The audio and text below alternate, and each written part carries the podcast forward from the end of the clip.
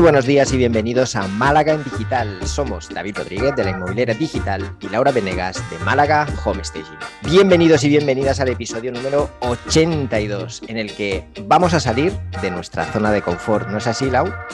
Así es, David. Hoy vamos a salir de nuestra zona de confort y es un poco un episodio para animar a la gente que está empezando, que está empezando, que no se termina de tomar la iniciativa. Y, está empezando con el tema de emprender, de emprendimiento.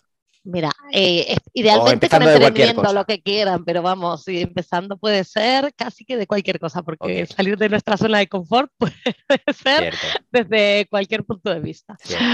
Mm, vamos a, enfocarnos un poco en nuestros inicios, a ver si nos acordamos. O sea, no fue hace tanto, así que deberíamos tenerlo un poquito, un poquito fresco, ¿no? Eh, ¿Vos te acordás cuando dijiste, venga, voy a dejar mi trabajo de agente inmobiliario y me voy a dedicar a ver al marketing nada más? ¿O fue algo más gradual? Interesante. Eh, bueno, no, no, fue, no fue de la noche a la mañana, sino resumiendo, eh, para tampoco aburrir a, nadie. Pero básicamente yo cuando tenía mi agencia, yo tuve una agencia inmobiliaria y mientras tenía esa agencia inmobiliaria monté un negocio relacionado con el tema digital. ¿Vale? Eso se quedó ahí, el negocio estuvo un tiempo, estuvo muy bien, esto fue hace muchos años. Y años más tarde, que ya no tenía ese negocio yo seguía en el sector eh, de la inmobiliaria, pues sinceramente, mm, siempre recordaba con mucho cariño ese negocio. Me, me, impresionó mucho las posibilidades que tiene Internet a la hora de llegar a clientes. Me atraía mucho todo el tema de, bueno, pues el SEO que hicimos en aquel momento, que yo no tenía ni idea, sino que lo subcontrataba y todo aquello. Y viendo eso y viendo la, cómo estaba el sector inmobiliario a nivel digital en el momento en el que yo tomé esta decisión, pues para mí fue blanco y en botella. Es decir, fue, oye, pues eh, aquí hay posibilidades de hacer algo interesante, algo que me gusta y algo relacionado con lo que llevo haciendo los últimos 15 años, ¿no? Pues básicamente fue así. la decisión esto lo pensé un lunes, creo, que los lunes son muy mal día para tomar decisiones eh, cuando estás trabajando, ya lo digo. Eh, no tienes ganas de ir a trabajar, por lo tanto, cualquier decisión enfocada a cambiar esa situación va a ganar más peso que otro día quizá. Y el martes ya lo estaba comunicando en mi trabajo. Bien, o sea que sí que fue de la noche a la mañana, vamos a decir. Hay algunos que somos más lentos, ¿eh?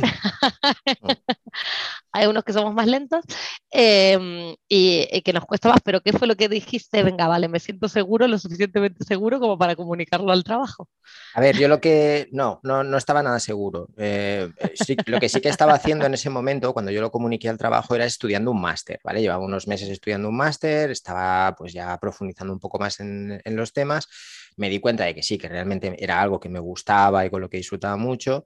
Eh, estudiando un máster, quiero decir, no tenía todavía ni experiencia, no había trabajado de esto todavía nada, ni sabía hacia dónde iban los tiros y demás, pero también me dije, oye, eh, todo esto va muy lento. Em, sí que yo trabajaba todo el día, estudiaba por las noches, los fines de semana, eh, por las mañanas, a primera hora, pero ¿qué hago después? Si sigo trabajando aquí, por mucho que acabe el máster, no voy a poder eh, dar un paso más. Si además tengo la comodidad del trabajo, me va a costar mucho más dar un paso. Y como me conozco, pues dije, ¿sabes qué? Mm, cierro esto y, miro a ver qué pasa. Y a partir de ahí empezó, empezó todo. Bueno, vamos a decir que igual para salir de la zona de confort no es necesario tirarse por el balcón en un día, pero es muy interesante ver eso, gente que, de, que puede tomar una decisión rápida que quizás se venía cultivando ese tiempo. Eh, rápida y decir, venga, sí, me tengo que soltar lo que tengo en la mano para poder coger lo siguiente, ¿no? Que eso también es algo de lo que siempre, siempre hablamos, que al final la seguridad es un poco mm, es algo que como seres humanos buscamos, pero es un poco efímera también, ¿no? a ver, una seguridad laboral tampoco es real. También era otro momento, ¿eh? y esto tengo que ser honesto. Es decir, yo en ese momento la situación no estaba como está ahora. Claro. Es decir, si esto hubiera salido mal, mis posibilidades de encontrar otro trabajo para no, no verme en la situación de no tener ni para pagar las facturas, eh, eran altas, ¿vale? Porque dentro del sector inmobiliario, pues dentro de lo que cabe, cuando, tienes experiencia y tal, pues es relativamente fácil. Además, si conoces gente, siempre hace falta alguien, ¿no? Entonces, habían posibilidades de que me equivocara y no pegarme la, torta de mi vida. ¿Vale? Yo no sé si ahora, tal y como están las cosas, haría lo mismo. Eh, también soy sincero. es verdad. Es verdad, es verdad. Pero bueno, luego es cierto que no pasa nada, porque cuando estaba viajando eso es lo mismo. Voy, renunciar al trabajo para viajar, ¿no? Esto lo hicimos varias veces ya eh, con Fede. Y, luego te das cuenta que tampoco pasa nada, pero siempre se dio el caso de que justo coincidían que eran buenas épocas económicas. Eh, entonces, claro, quizás hoy en día uno ya se lo, se lo piensa un poquito más. No digo que no haya que hacerlo, no digo que no haya que hacerlo, solo digo que, siendo honesto, creo que me lo pensaría un poco, un poco. Intentaría como mínimo hacerlo de una manera menos, menos poco pensada. Más pauletina, como lo estoy haciendo yo, ¿no? un poco ahí, vas dejando. ¿Cómo lo llamas esto de ir pasito a paso? ¿Cómo lo... Eso, los pasos de bebé, los baby steps. Hay que ir paso a paso, pues uno va creando, generando su idea, ¿no? De a poco, va haciendo clientes a medida que se arma la rueda. Pues bueno, puedes tener varias cosas, sobre todo para los que tenemos muchos intereses eh, en polos opuestos, de, digamos, que no, que no siempre se pueden unir eh, en, una, en un solo trabajo, pues, pues no está mal esto de ir dando pasos de bebé, pero de bebé, mm, vamos a decir, prodigio, no, de bebé que se queda gateando toda la vida, ¿no? De bebé adelantado, digamos, ¿no? totalmente, totalmente. A ver, ahora... lo, único, el único problema que veo con eso de los pasos de bebé es que quizás sea por lo que también eh, di el paso yo quizá más precipitado, es porque conociéndome, y supongo que hay, bueno, hay personas para gustos colores, ¿no? Cada uno sabe cómo es y, cómo, cómo, actúa frente a las cosas de la vida. Pero yo conociéndome sabía que si me quedaba trabajando e intentaba poquito a poco ir construyendo lo otro, esa comodidad haría que no pusiera quizá la misma velocidad, el, mismo esfuerzo, ¿no? En cambio, cuando no te queda otro remedio, porque dices, hostia, he perdido lo anterior y tengo que espabilar, eh, le tienes que dar caña sí o sí. Entonces, bueno, dependerá, supongo, de, cada uno esto. Total, total. Pero es impresionante la cantidad de gente que me dice a mí, eh, vamos, no hay que dejar tu trabajo, hay que emprender en paralelo, en paralelo, en paralelo. Y tal, digo, pero no o sea, no hay tiempo físico en el mundo como para llevar adelante algo. No importa, no importa. Hay que aprender en paralelo. Entonces, no sé si también es más, bastante cultural de esto de necesitar un sueldo fijo eh, a fin de mes que, mm, que realmente real, ¿no? Esta seguridad, necesidad de seguridad, decir, bueno, pues nada, si lo otro no sale nada y no entra un duro en todo un mes o dos meses o tres meses o seis meses, pues nada, por lo menos tendrás algo a tus espaldas. Yo, tengo un ejemplo de, esta situación, eh, bueno, tengo varios, ¿vale? Pero sí que es algo como que es un patrón, que, lo he escuchado muchas veces y que he tenido muchas veces esta conversación, de personas que montaban un negocio, ¿vale? Por ejemplo, en el sector inmobiliario es muy habitual y hacían, empezaban y tenían pues sus contactos, la gente conocida y demás, y tenían pues dos, tres ventas los primeros meses, los primeros dos meses, tres meses, ¿vale? Para el que no lo sepa, las inmobiliarias pues por una, comisión, por una venta, pues es, un, es, una cantidad de dinero considerable, depende, cada inmobiliaria cobra lo que considera, pero no, no, estamos hablando de una comisión como por vender un teléfono móvil, es, es, una comisión bastante más elevada. Vale. Tener dos o tres ventas te da un colchón, te da un poco de oxígeno para luego tú pues, seguir captando viviendas y pues a lo mejor montarte una oficina, lo que sea. Vale, pues muchas veces he visto como personas que hacían esto, que les pasaba esto, que es muy habitual, eh, después bajaban mucho el ritmo porque el cálculo que hacían es, vale, con esto tengo para vivir seis meses, ¿vale?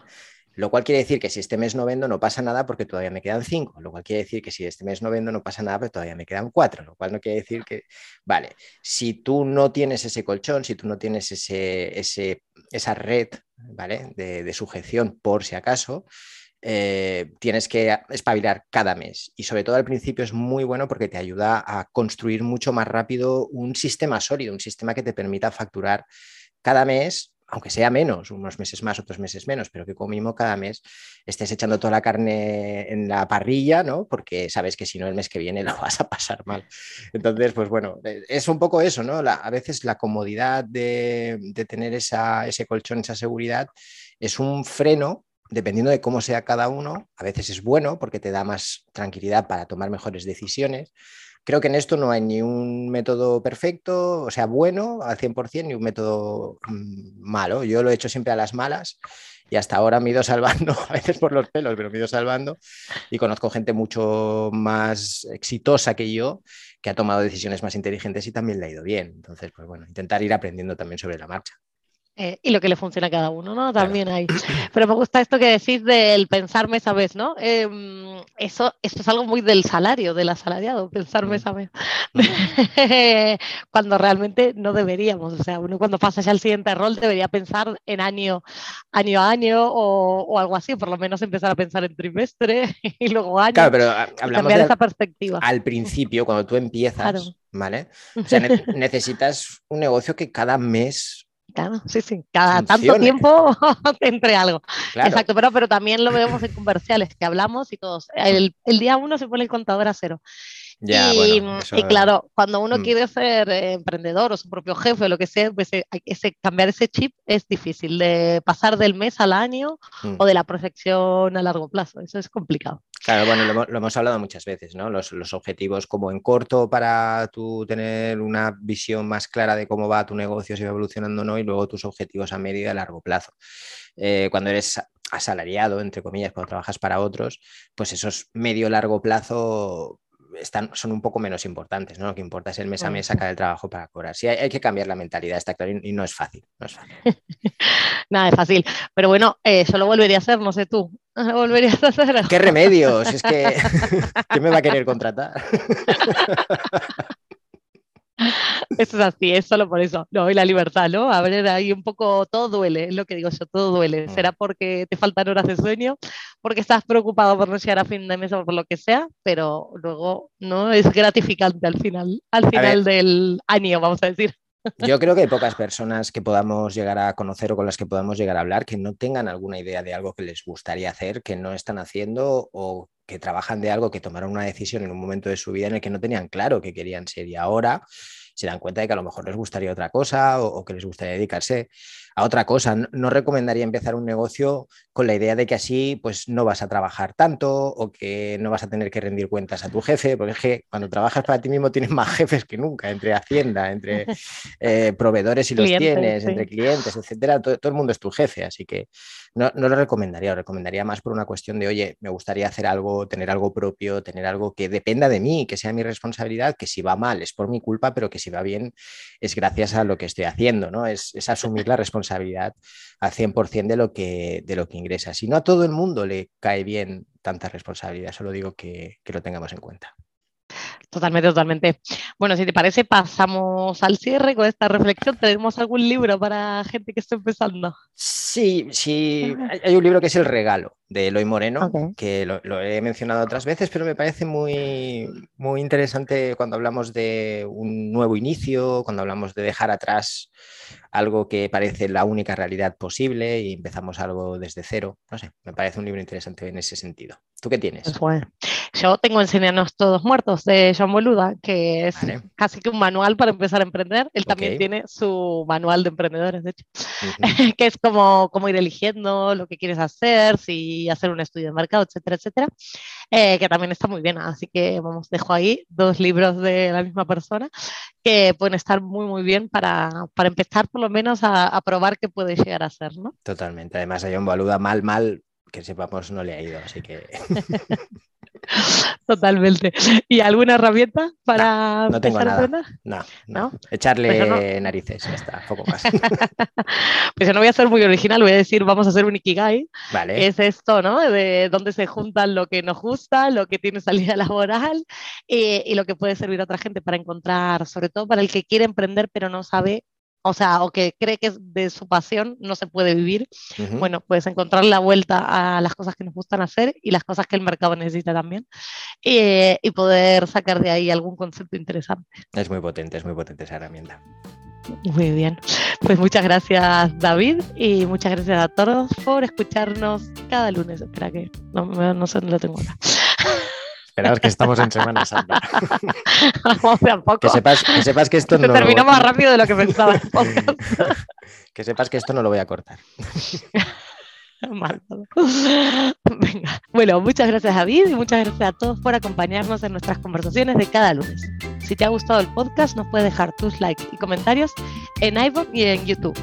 También nos puedes seguir en iTunes, en Spotify y enviarnos tus sugerencias vía email a malagendigital.gmail.com. Buena semana. Tengáis una feliz semana, familia.